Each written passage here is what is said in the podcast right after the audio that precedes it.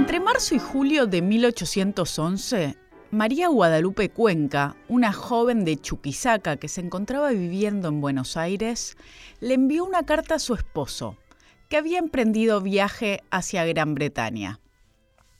En esta carta, una de las muchas que ella escribió durante esos meses, contaba, Muchas veces me deshago las noches en mi cama porque hasta ahora no se pasa una sin soñar con vos. Algunas me despierta Micaela. Micaela era su cuñada. Decía, algunas me despierta Micaela de las pesadillas que me dan. Lo que apago la vela y miro por todos lados y no te encuentro. Me parece que estoy desterrada me veo sola. Digo sola porque aunque duerme Marianito, Micaela y la negra en el aposento, estoy sola siempre, porque tu lugar nadie lo ocupa ni quien me alegrara como vos. María Guadalupe le escribía a su marido, Mariano Moreno, que había sido enviado en una misión diplomática a Inglaterra para obtener el apoyo de la reciente revolución que había ocurrido en el Río de la Plata. Posiblemente, cuando escribía estas cartas, Moreno ya había muerto en Altamara. La noticia tardó en llegar a Buenos Aires. Al enterarse, su familia organizó exequias en la iglesia catedral, que contaron con la presencia de muchísima gente. Fray Cayetano Rodríguez, amigo de Moreno y quien en su época supo ser su protector, le escribió un soneto a quien llamó el héroe de la patria.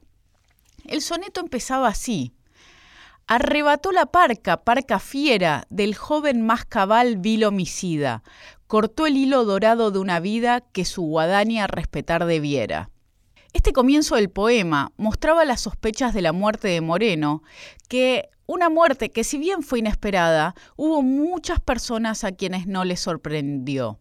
Como dice Noemí Goldman en su biografía de Mariano Moreno, así empezó a construirse el mito y la memoria de Moreno.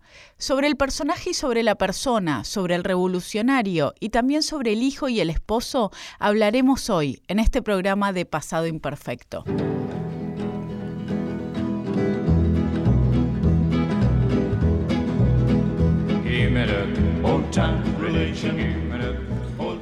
Hola a todos, bienvenidos a un nuevo programa de Pasado Imperfecto, este ciclo de historia que hacemos todas las semanas junto con Luciano de Priviterio. Luciano, ¿cómo andas? Hola Sabrina, ¿cómo estás? Yo muy bien, por suerte. Yo muy bien también, hace frío. Mucho frío. No sé cuándo van a estar escuchando el podcast, pero hace frío en Buenos Aires en julio. Le agradecemos a todos por estar escuchándonos, por estar escuchándonos en vivo en, eh, la emisión de Radio Nacional o por la página web o los podcasts que pueden encontrar como Pasado Imperfecto en Spotify y en Apple Podcast. También antes de empezar, antes de presentar a nuestra invitada del programa de hoy, quiero agradecerle a Lucía Chediek y a Altano Salvatori por ayudarnos en la producción y en la técnica. Y Hoy tenemos, recibimos a Noemí Goldman. Noemí, muchísimas gracias por acompañarnos. Noemí ha escrito mucho, ha investigado mucho sobre la Revolución de Mayo, sobre aquel periodo, sobre las prácticas y sobre el lenguaje. Y hoy te invitamos para conversar con vos sobre tu último libro, dedicado a, este personaje interesantísimo que es Mariano Moreno. Y es la primera vez que escribís una biografía, ¿no? Así es, es la primera vez que escribo una biografía. No libros de divulgación, ya escribí antes, pero esta es un, libro, una biografía, que es un género particular, eh, que está destinado no solo a los especialistas, sino al gran público también. ¿Cómo te resultó la experiencia de escribir la vida de alguien? Bueno, la verdad que mm, es apasionante. Eh, no es fácil, no es para nada fácil. Eh, requiere todo un trabajo mm, de introspección, eh, hay que entrar en el personaje y, y hay que narrar desde el personaje. Entonces, todo un ejercicio de escritura. Eh, me llevó mucho más tiempo del que me imaginaba al principio, eh, pero lo disfruté mucho. lo disfruté mucho una vez que encontré el tono del libro eh, y pude recoger esas huellas de, de, la vida del personaje. Digo huellas porque tenemos de Mariano Moreno muchos escritos políticos, pero no, no memorias propias ni, ni autorreflexiones, salvo eh, de manera así, digamos, esporádica. Y entonces, bueno, eh, reconstruir todo eso fue un trabajo de relectura eh, y, de, y, de armado ¿no? del cuadro de su vida y, para marcar cómo, lo, digamos, cómo él eh, vivía su, la propia experiencia que no estaba dada desde un principio, sino que fue una construcción al mismo tiempo histórica ¿no? y personal. ¿Y pudiste dar con el personaje privado? Porque muchas veces en la biografía eso es lo más complejo, ¿no? La dimensión pública es más sencilla. Eh, efectivamente, eh, pude, pude encontrar, sí, momentos personal, digamos, del, marcados por su reflexión sobre su propio quehacer y encontrarlo a través de eh, sus relaciones, a través de las cartas que le envían, donde uno eh, puede percibir al personaje por la manera como lo describen, como hablan del personaje. Por ejemplo, las cartas de sus protectores cuando él estaba en uh, Chuquisaca, cuando fue a, estudiar para adquirir un... Primero iba a, hacer estudios uh, de, eh, para mm, convertirse en, en un sacerdote, pero después, bueno, abandona eso y hace la carrera de, de abogacía. Entonces el abandono y la decisión de casarse sin autorización de sus padres, eso aparece en, en las cartas con sus protectores. Y entonces ahí aparecen sus, sus ah, indecisiones, su temor y al mismo tiempo su decisión, su carácter, un carácter irónico, eh, su lucidez eh, desde muy joven, todo eso aparece, eh, o sea, se puede leer a través de esas de esas cartas. También y al final de su vida las cartas que le envía a su mujer, las famosas cartas que le envía pensando que él las iba a recibir en alta mar cuando estaba navegando para eh, con rumbo a Inglaterra y que él no puede recibir y en esas cartas también hay información sobre cómo era él con, sus, con su hijo, cómo era eh, la relación con su mujer, algunos de sus hábitos personales. Sí, un, bueno, Moreno no es un personaje sencillo, ¿no? No lo ha sido en su momento, era un personaje muy inmerso en muchas polémicas y también la historiografía, ¿no? Lo, lo ha introducido en, sus polémicas de épocas y en otras que no son tanto de su época. Ahora, las biografías, digo, además de ser un personaje difícil, las biografías suelen tener una tentación que es encontrar a ese personaje público y conocido desde su infancia. Eh, ¿Te pasó eso? ¿Moreno es Moreno desde siempre? ¿O de repente le pasa lo que le pasa y su personalidad quiere eh, perfiles novedosos en virtud de lo que está sucediendo?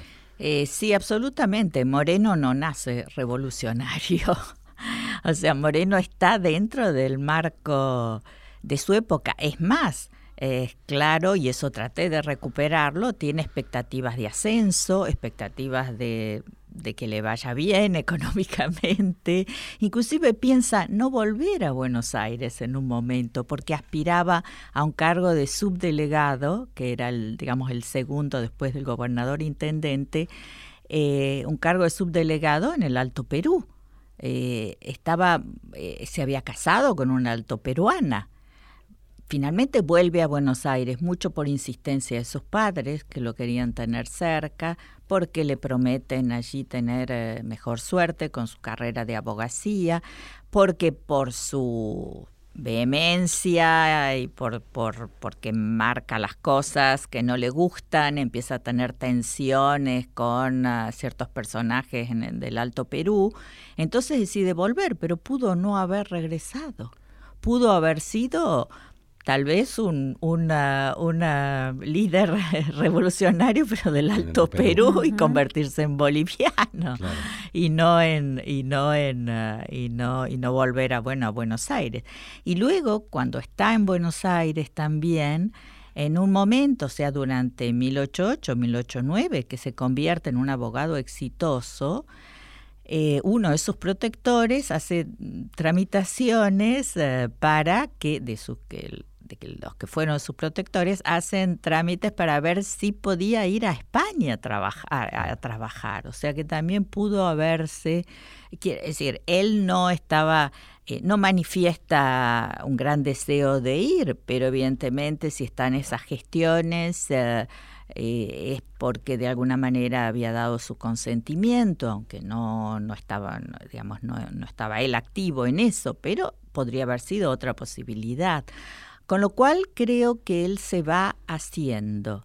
Es decir, em, es más, su hermano, que escribe la primera biografía de él, eh, nos dice que él, em, cuando en Chuquisaca, el, arma tenía como una, yo la llamé la tertulia americana, o sea, se reunía con Agrelo y, eh, y otros, eh, digamos, compañeros con los cuales discutían las novedades, lo que pasaba en España, el impacto de las reformas borbónicas. ¿En qué año es eso? Eso es en eso es en 1806, cuando él está todavía allá en 1805. O sea, era estudiante. Estaba estudiando y se reunían en un tipo de tertulia, no queda ninguna no nos queda ninguna evidencia de eso, lo sabemos a través de lo que su hermano cuenta. Pero él dice que, a diferencia, por ejemplo, estaba el cura Medina, que luego fue uno de los primeros que participó en el levantamiento de, la creación de digamos la primera que lleva la creación de la primera de lo que sería una primera como junta el primer movimiento alto peruano eh, de 1809 la primera junta alto peruana. Cuando eh, que se da, que se, que se mm, reúne en Chuquisaca. Eh, Medina va a tener un rol allí muy activo. Y su hermano mismo dice que en ese momento Moreno, aunque participaba de ese grupo, en realidad estaba al, distante de, de, de, ideas independentistas o emancipatorias. Eran sí críticos de las reformas borbónicas y del impacto de esas reformas sobre el Río de la Plata, pero eh, uno no puede presuponer, por lo tanto, si su hermano mismo lo dice, eh, que él en ese momento eh, ya hubiese pensado en la posibilidad o ya hubiese empezado a trabajar en, un proyecto independentista. Pero aún sin un proyecto independentista, vos te detenés, estoy pensando, por ejemplo, en el momento en el que analizás su disertación sobre la mita al, al recibirse el de abogado, en cómo va marcando ciertos problemas de la sociedad como está organizada en aquel momento, ¿no? Absolutamente, absolutamente. Él es crítico eh, frente a las reformas borbónicas y al tratamiento eh, que se le va a dar a los indígenas. Ahí hay dos posturas. Una ilustrada, eh, que es la de Victorián de Villaba, que va a seguir el, el famoso fiscal de la audiencia de Charcas, que es aragonés, que es un ilustrado, que es digamos, un progresista de la época, y Moreno toma esa postura frente a otra, la de Sanz y la de Nieto, que quieren, por el contrario, eh, como restablecer la mitad y darle más fuerza. Entonces, en las dos posturas,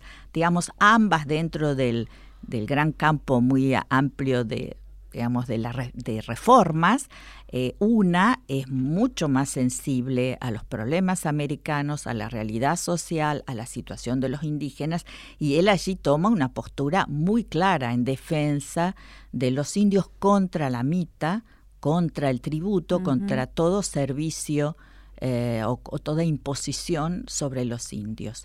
Por supuesto, o sea, es decir, uno puede, o sea, uno puede encontrar, pero lo, creo que eh, lo que hay que evitar es esa, eh, digamos, la, el, el, el prejuicio teleológico de que todo es antecedente de. No, no todo es antecedente Había críticas, de. pero la Ah, separación claro, en España no o sea, estaba en la yo creo- cabeza. por eso es muy importante la reconstrucción en una biografía de los contextos. Claro.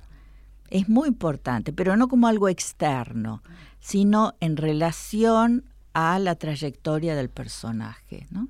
Es muy importante para poder ubicar, es decir, es decir, un- posturas críticas, que él las tuvo, posiciones muy firmes, pero al mismo tiempo cómo él juega dentro de un contexto al cual él puede, digamos, él puede pensar eh, que, que tal vez, que en un futuro, pero en realidad el, el- la oportunidad de pensar y de, en una ruptura y en la emancipación se da en 1800, en empieza en 1808 con, las, con la, la prisión del rey, es ahí, porque se produce una vacancia del poder real. Ese es el momento, el gran momento. Entonces, eso da una oportunidad y es ahí donde uno puede ver si a partir de ese momento, digamos, cómo se empieza a pensar, sobre todo, el, el- digo, yo creo que lo que marca la ruptura y es la representación de los hacendados, ¿no? donde ya hay el...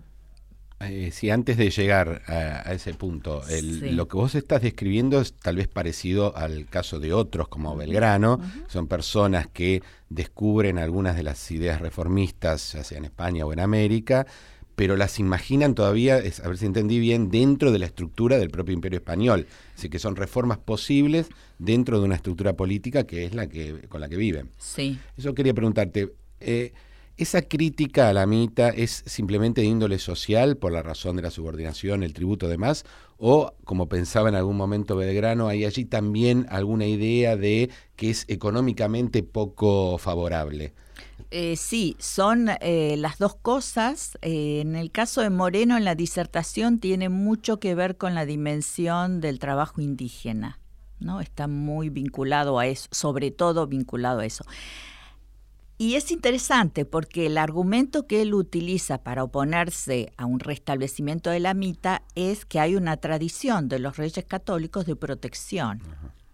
claro. Es decir, después introduce eh, un elemento que tiene que ver con los derechos naturales, que dice de ninguna manera se puede imponer un trabajo obligatorio, eso va contra la naturaleza humana. Pero el primer argumento que utiliza lo toma y yo creo que él, lo, él mismo lo piensa en ese sentido, no, no, no es solamente una, en ese momento, de, digamos, no es solamente un recurso retórico, que había una tradición eh, de, eh, de los mismos reyes de protección de los indios. De hecho, bueno, es cierto, Sí, los sí. indios tenían un estatus especial diferenciado del resto de las castas, no era la categoría más baja. Pero, por otro lado, eh, es al mismo tiempo él eh, observa que, se, que en realidad eso está en las leyes, pero se cumple muy poco y que hay una sobre, eh, digamos, una explotación de los indígenas. Entonces, es eso. También, eh, también hay otro elemento que es interesante, que tiene que ver con lo económico, y es que, que él considera, y esto lo toma de Villava, de que cualquier trabajo o servicio no debe ser considerado un servicio personal, sino que debe mediar un salario. Que debe Muy mediar un salario. Y que por lo tanto, y eso sí va, o sea, porque Villava además, eh, Villava propone toda una reforma eh, eh, y un, ah, eh, elabora un proyecto constitucional para reformar la relación entre las colonias y América, en donde lo que prime es una relación comercial libre y no eh, una sujeción como eh, existía hasta ese momento, ¿no? Y entonces él toma ahí ese argumento que estaba muy desarrollado en Villava de la necesidad de, poner un salario para poder, digamos, para poder estimular el trabajo y que el trabajo sea un trabajo eh, eh, realizado voluntariamente por los, por los indígenas.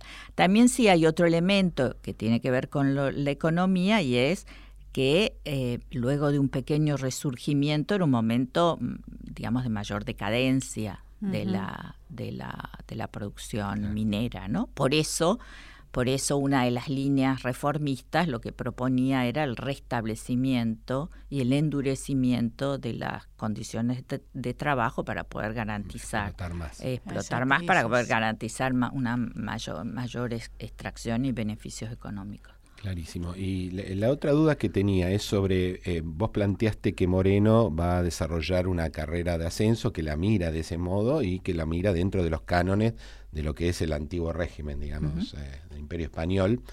Eh, las familias eran muy importantes en esa dimensión, las familias y los contactos que las familias tenían. ¿Cómo era su familia? ¿Por qué la familia le permite esto? ¿A qué se dedicaban? ¿Qué hacían? Claro, el padre era mm, empleado en las cajas reales, el padre era español, la madre había nacido en, ah, ah, en, Buenos Aires. Eh, solo trabajaba el padre, por supuesto. Eh, tenía un cargo, una responsabilidad importante, pero el ingreso era, mm, digamos, medio, moderado. Y mantenía toda la familia. Por eso cuando él se recibe de abogado, él era el mayor, deseaban que él regrese ah. eh, para poder ayudar a la familia. Y de hecho, él regresa y poco tiempo después, cuando él está, eh, en el momento en que él regresa, en 1805, el papá ya era mayor, y él está eh, pasando su examen para hacer, revalidar su título por la audiencia de Buenos Aires, le anuncian el fallecimiento de su padre. Ah y él se hace cargo entonces de su familia, de toda su familia.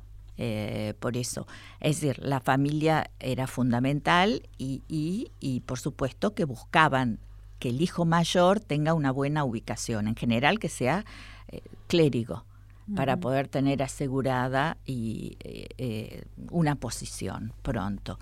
También, porque se podía ser clérigo y abogado, pero en el caso de Moreno decide dejarla dejar el sacerdocio e inclinarse por la, por la abogacía con el apoyo de sus de sus dos protectores, que son clérigos, pero que de alguna manera sabían que él tenía grandes condiciones para ser abogado, eh, y porque, bueno, allá se enamora de, de quien va a ser su mujer, ¿no? Y ya vuelto a Buenos Aires, vos nos contás cómo él tiene una carrera con muchos apoyos y que termina rápidamente siendo exitosa, ¿no? Eh, sí, es exitosa desde el punto de vista de la abogacía, porque rápidamente tiene buenos clientes, pero además se vuelve asesor del cabildo y luego asesor de la audiencia, que no es poco, que no es poco. Eh, y todo eso, por lo tanto, o sea, ya era alguien eh, muy conocido y eso y me interesó mucho recuperar todo ese toda esa digamos esa experiencia porque en la mayoría de las biografías posteriores a la de su hermano en realidad se em, eh, queda como un poco opacado ese periodo o, eh, disminuido en relación a su acción revolucionaria.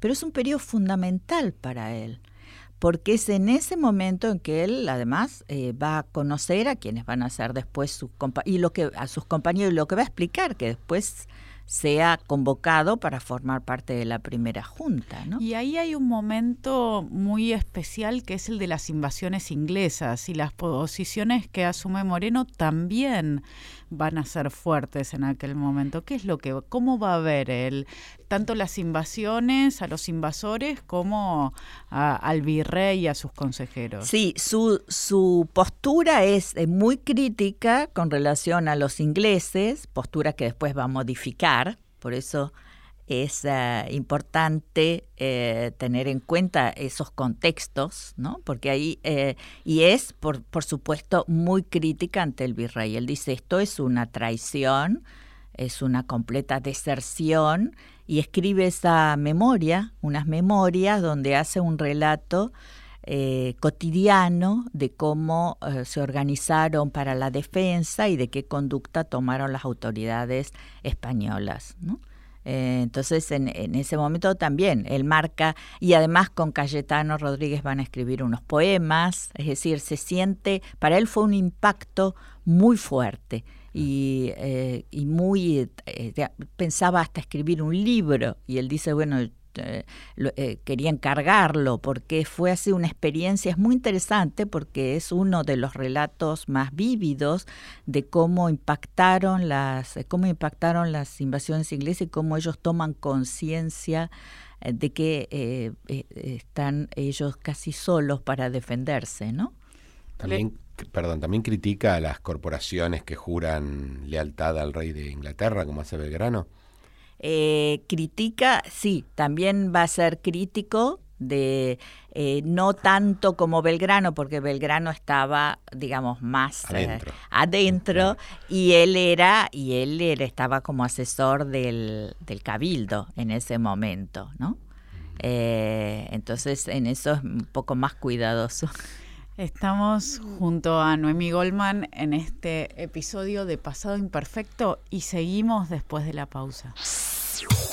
Pasado Imperfecto con Sabrina Agnechet y Luciano Di Privitelio por Nacional.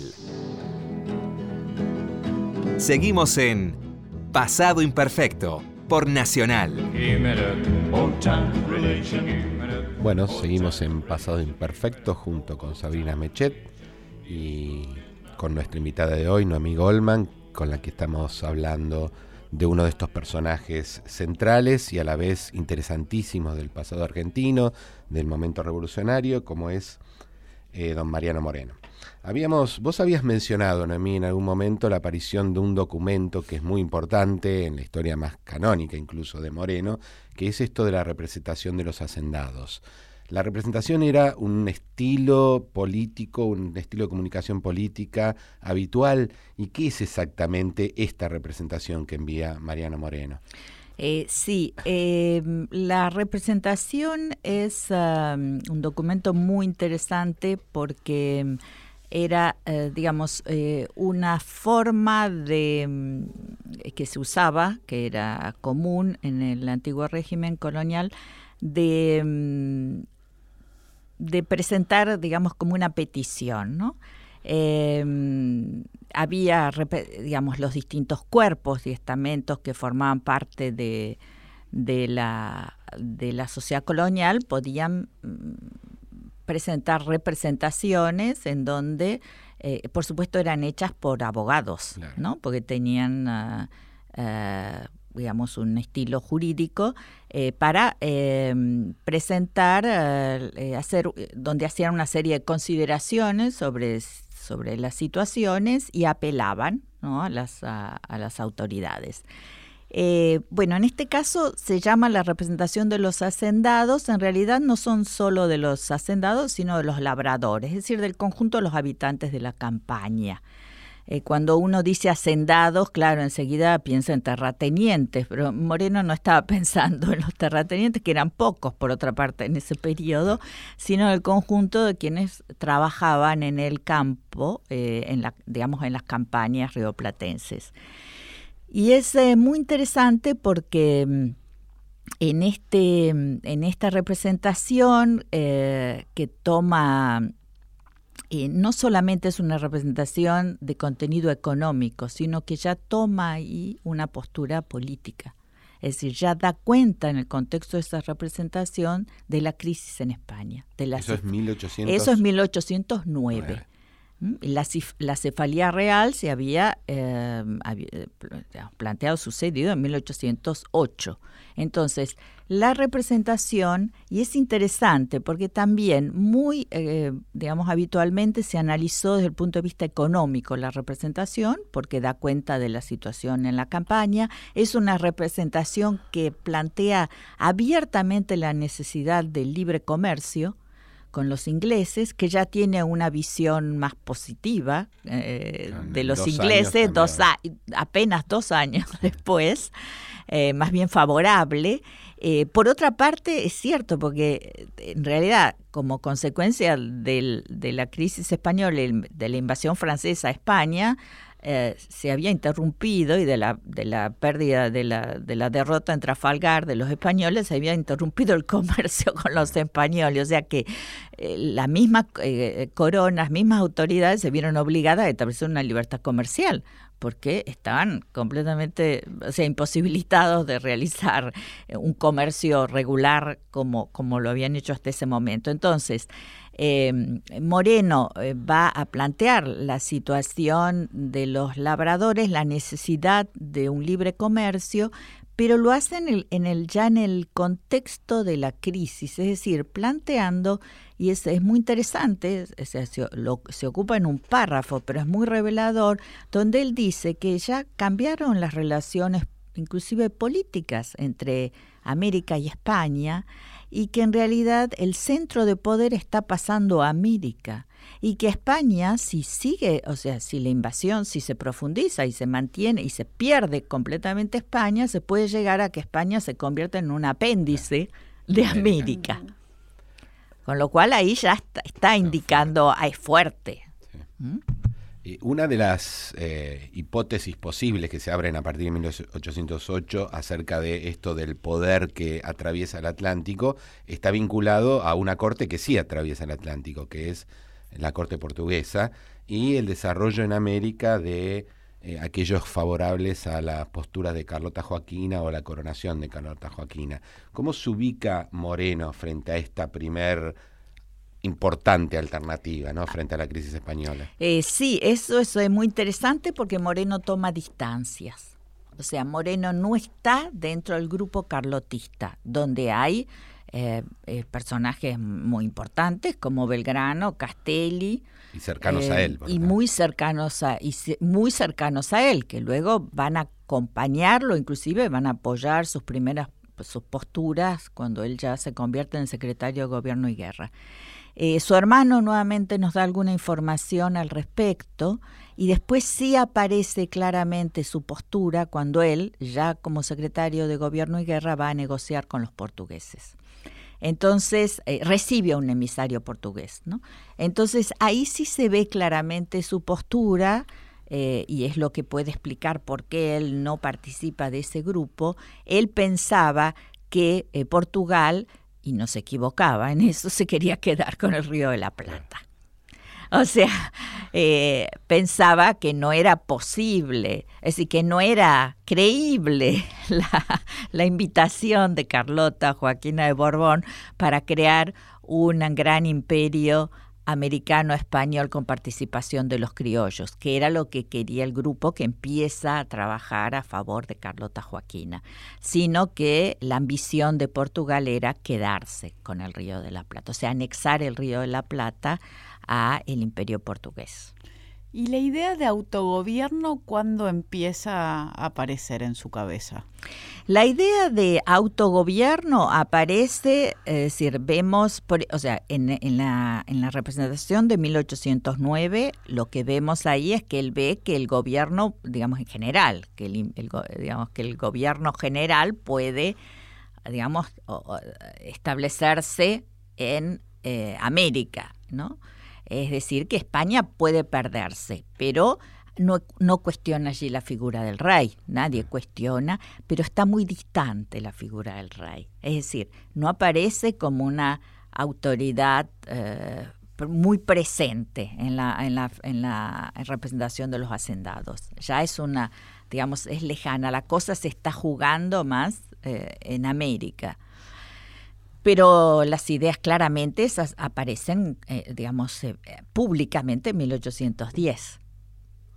En 1810, cuando él apoya en el, en el, en el Cabildo Abierto, por supuesto, la, apoya la postura que va a ser expresada por Saavedra, eh, de eh, que es necesario, que el, que el virrey tiene que renunciar, que no puede el virrey, que ya no es considerado una, una autoridad legítima, que no, no tiene legitimidad su autoridad y que por lo tanto no puede permanecer en el gobierno del virreinato y que se eh, y, el digamos y ahí se, se por primera vez eh, públicamente se digamos se, eh, se presenta el principio que va a ser el principio que va a regir que digamos que va a fundar el autogobierno y es que el, el, eh, es el pueblo el que, el que, el que da la autoridad, ¿no?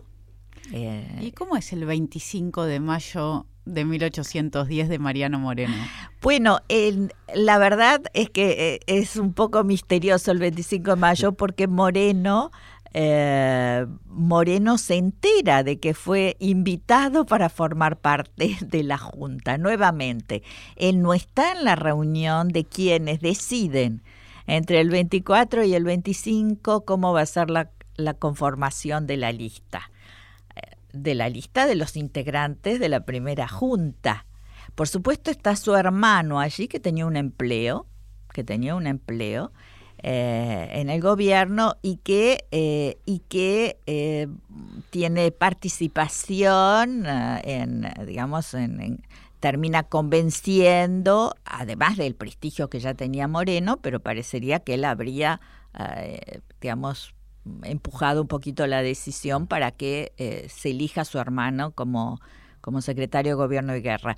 Eh, pero él, aparentemente, o sea, no, sea, no, de las memorias, o sea, no tenemos registros de evidencia de que él habría, es él no participó. Lo que él sí hizo, y esto sí es importante, lo que él sí hizo cuando se constituye, cuando se crea el 22 de mayo la primera propuesta de junta que incluía al virrey, eh, y que además del virrey lo proponían a, a Castelli y a Saavedra, eh, él sí peticiona en contra de esa junta.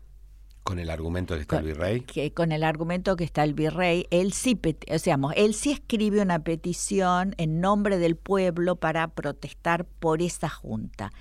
Pero luego no hay evidencias de que él habría participado en la junta, eh, digamos, perdón, en las reuniones en donde eh, se elabora el, ah, bueno, el famoso petitorio, donde ya incluye los nombres de los miembros de la primera junta. Eh, sí, esa negociación fue difícil eh, y te lo pregunto desde, este punto de vista. sabemos que en ese momento un, un, nombre fuerte, importante era Saavedra y que Saavedra, no sé acá, por eso te hago la pregunta, va a ser un personaje que va a chocar todo el tiempo con Moreno. ¿Por qué acepta? o no le queda otra a Saavedra o todavía el conflicto no existe y Saavedra no ve en él un futuro rival aún? Eh, yo creo que no ve en él aún un futuro rival. No sé si algún conflicto ya existía, eh, digamos, no tenemos eh, cómo reconstruirlo. Posiblemente no haya existido en ese momento todavía, o al menos no, no se hizo, no era público en ese, en ese primer momento. Por lo tanto, no hay, eh, hay acuerdo con respecto a quienes iban a conformar la, eh, la Junta, no hay problemas en ese momento. No hubo tampoco en las memorias, no hay eh, de esa, digamos, de ese primer momento constitutivo de la Junta, digamos, no hay relatos que muestren disidencias respecto a quienes iban a conformar inicialmente la Junta, ¿no? ¿Y cómo se va produciendo ese conflicto? El conflicto se da, eh, el conflicto se da, eh, eh, tiene que ver con las medidas que se van tomando. O sea, Moreno era un hombre muy fuerte, tiene la responsabilidad de la Secretaría de Gobierno y de Guerra. Porque además le dan una secretaría muy importante. Le dan una la guerra es el centro de lo que Absolutamente, está por le dan una, una, una, una, secretaría fundamental. ¿Por qué? Porque no solamente tenía toda la gestión de gobierno interno, sino que eh, en la guerra este, estaba a cargo de las decisiones respecto a cómo enviar las misiones y qué, dar, es decir, las órdenes a las misiones eh, que se envían inmediatamente para que no son de guerra inicialmente, pero de hecho van a constituirse. ¿Por qué? Porque lo que, digamos, el objetivo de esa, de la primera misión que se envía al Alto Perú es para apoyar eh, las elecciones de representantes de los cabildos a, eh, a la Junta. Pero claro, la primera reacción a la creación de la Junta es el levantamiento en Córdoba.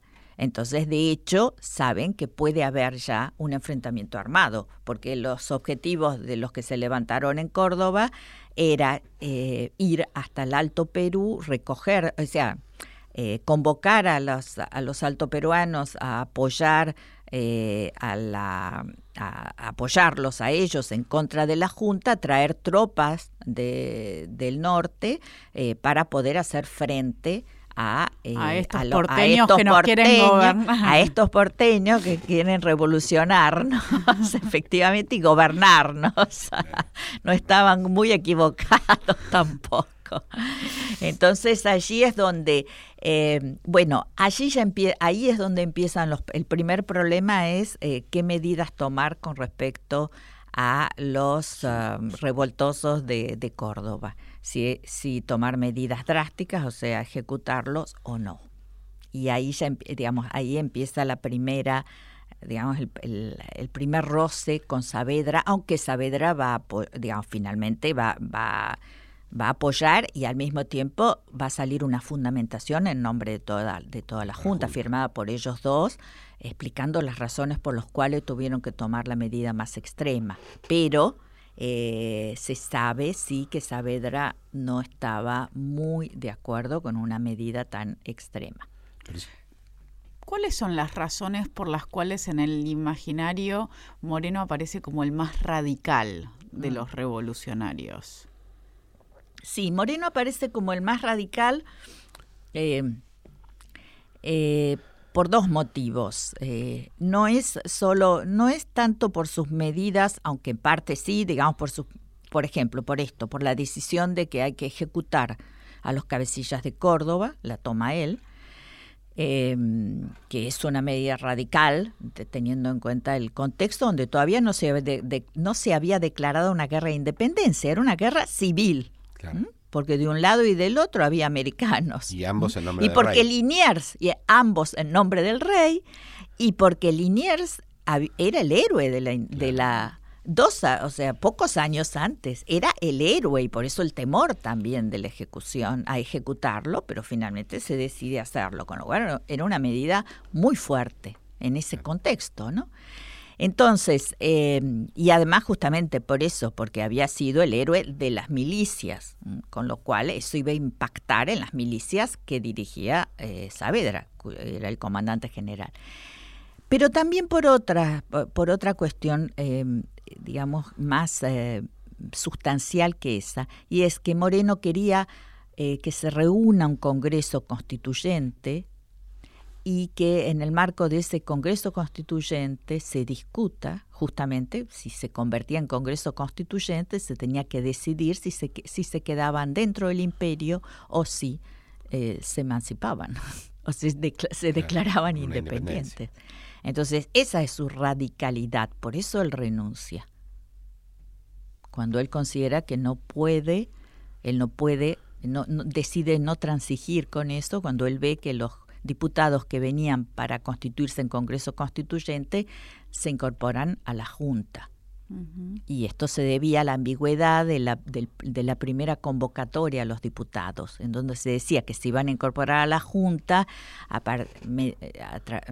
digamos, mientras iban llegando para, para, para después eh, conformar eh, el Congreso.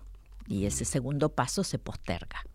Ahora, otra de las razones por las cuales solemos tomarlo como uno de nuestros jacobinos locales, digamos así, es un documento muy controvertido y que ha tenido algunas novedades en los últimos tiempos, que es el famoso Plan de Operaciones. ¿Podrías explicarnos qué es y cuáles son las novedades interesantes que hemos tenido sobre ese documento? Efectivamente, el plan eh, de operaciones es un plan revolucionario que plantea el, ese proceso, que era un proceso que se estaba dando en nombre de Fernando VII como abiertamente revolucionario y sangriento. Es decir, eso es uno de los elementos que se tomó para, eh, para eh, designarlo a Mariano Moreno un jacobino. La novedad es que es un apócrifo. Es que ese plan nunca lo escribió Mariano Moreno. Si bien hay elementos de ese plan, evidentemente, que tienen que ver con algunos rasgos de la política, no solo de, la Junta del momento, en realidad es una copia textual de una novelita francesa traducida al español. Y eso fue descubierto 200 años después. ¿no? después. Y no por un historiador. Y no por un historiador, efectivamente por Javier Bauso, un neurólogo apasionado por la historia. Incluso la, la redacción habría sido hecha por contrarrevolucionarios y la idea era mostrar los malos que eran, ¿no? Efectivamente. Eh, ya Asustar, dar miedo. Asustarlos. Digamos, es, es, es, siempre fue un documento muy controvertido. Y fue un documento muy controvertido eh, porque el estilo no, tienen, no tenía nada que ver, no tiene nada que ver con la retórica de Moreno.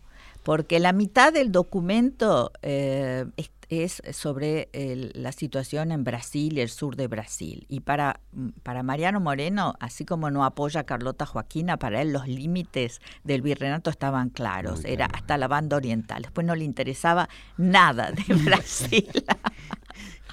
no le interesaba avanzar y él consideraba, y fue rotundo en eso, que no se podía, así como cuando Castelli le consulta a la Junta, cuando tiene la primera, en Suipacha, digamos, el primer triunfo, si podía mm, pensar en avanzar hacia, hacia Perú, le dice que no, así eh, también considera de que el límite eh, era la banda oriental, el límite, digamos, nor, noreste de, del virreinato.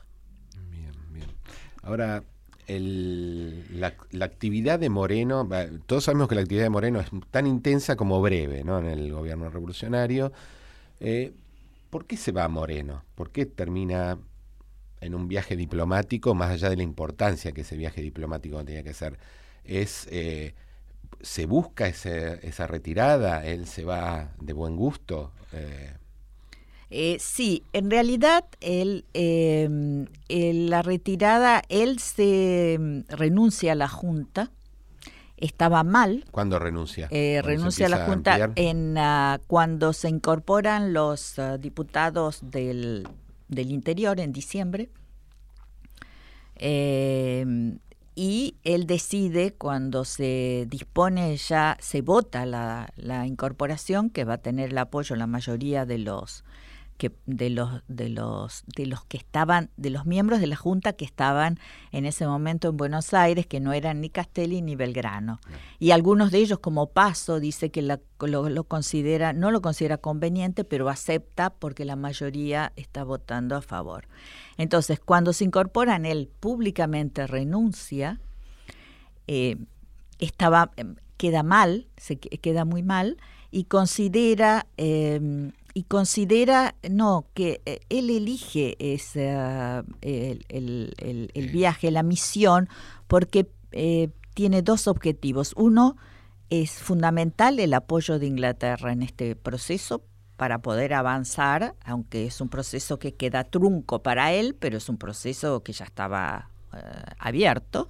Entonces, para poder avanzar, él considera que puede negociar eh, un apoyo de la corona inglesa que se mostraba entusiasmada pero muy reticente a, apoyarlos abiertamente porque ahora la corona inglesa, Inglaterra estaba aliada con España. Eh, perdón, en ese momento eh, España ya estaba, lo que queda de España, ¿no? que es muy poco, por cierto, por fuera del dominio francés, ya está en manos de, la, de Cádiz, de la Junta de mm, Regencia.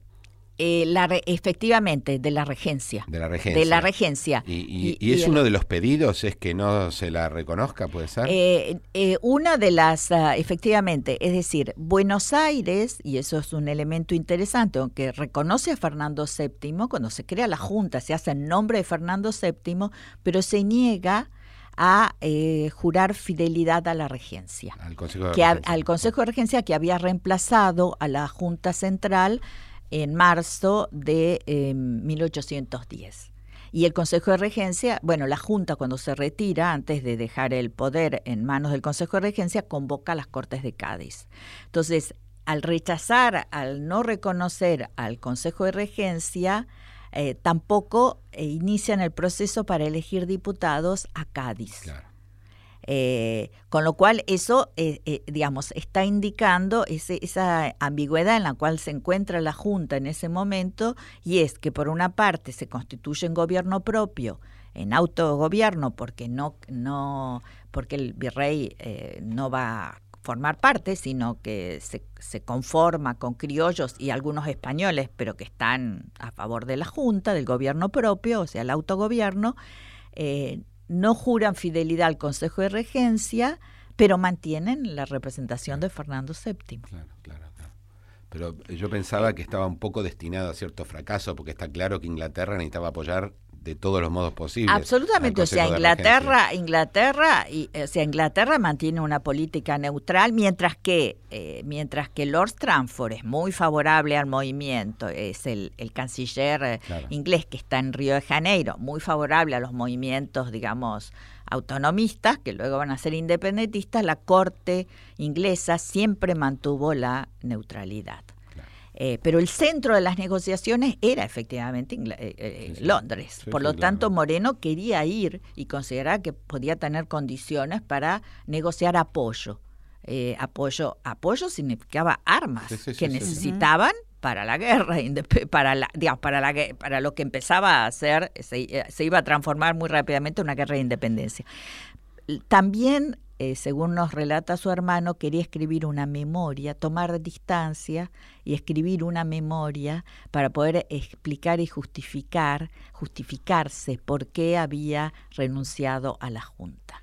Para, para ir cerrando el programa, Vos decías que entendía muy bien que hacían falta armas, pero también entendía muy bien que hacían falta textos y, se dedicó a la traducción y se dedicó a la producción de estos textos. ¿Cuál fue el rol de, Moreno en ese sentido? Eh, sí, fue muy importante porque creó la Gaceta, es decir, creó el primer periódico político. Y, gran parte de las editoriales de la Gaceta las escribió él. Eh, y con un sentido pedagógico. Eh, de educar al pueblo. de explicar eh, por qué esa revolución, eh, De explicar por qué ese proceso que empieza a llamarse como la feliz revolución hacia el final del proceso. O sea, cuando me refiero al final, me refiero al final de la década de 1810. donde él en sus famosos discursos de la Gaceta de, de, de mm, noviembre y y diciembre, cuando él hace una reflexión sobre por qué era necesario el Congreso, un Congreso constituyente y por, y por qué era y, fundamenta esto, él habla por primera vez de emancipación. Él, pronuncia la palabra emancipación. Dice esto, esto podría ser el inicio de la emancipación si es que se dan estas condiciones, o sea, si es que el Congreso se reúne, los pueblos deliberan libremente sobre su suerte futura una de las pocas voces diciendo eso en ese momento. Eh, efectivamente, también lo pensaba, también lo está diciendo Castelli en el, en el norte. Eh, y, Belgrano también lo empieza a decir en su, en su, en su camino hacia, hacia Paraguay.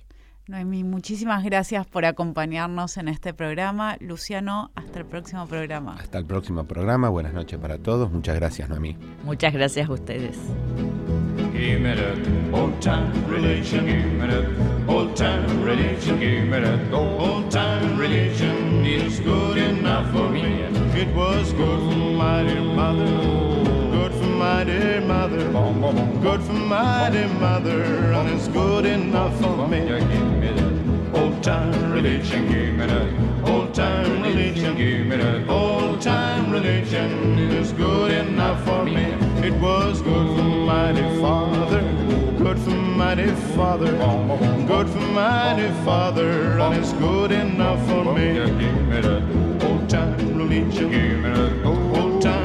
religion, give me. That old time religion. It's good enough for me. It was good for my dear brother, good for my dear brother, good for my dear brother, and it's good enough for me. Give me. That old time religion, give me. That old time religion, give me. That old time religion. It's good enough for me, and it was good for my dear sister, good for my dear sister, good dear sister, and it's good enough for me. Give me that old time religion, give me that old time religion, give me that old time religion. It's good enough for me. Old time religion, give me that old time religion, give me that old time religion. It's good enough for me. Give me that old time religion. Give me that old time religion. Give me that old time religion. enough for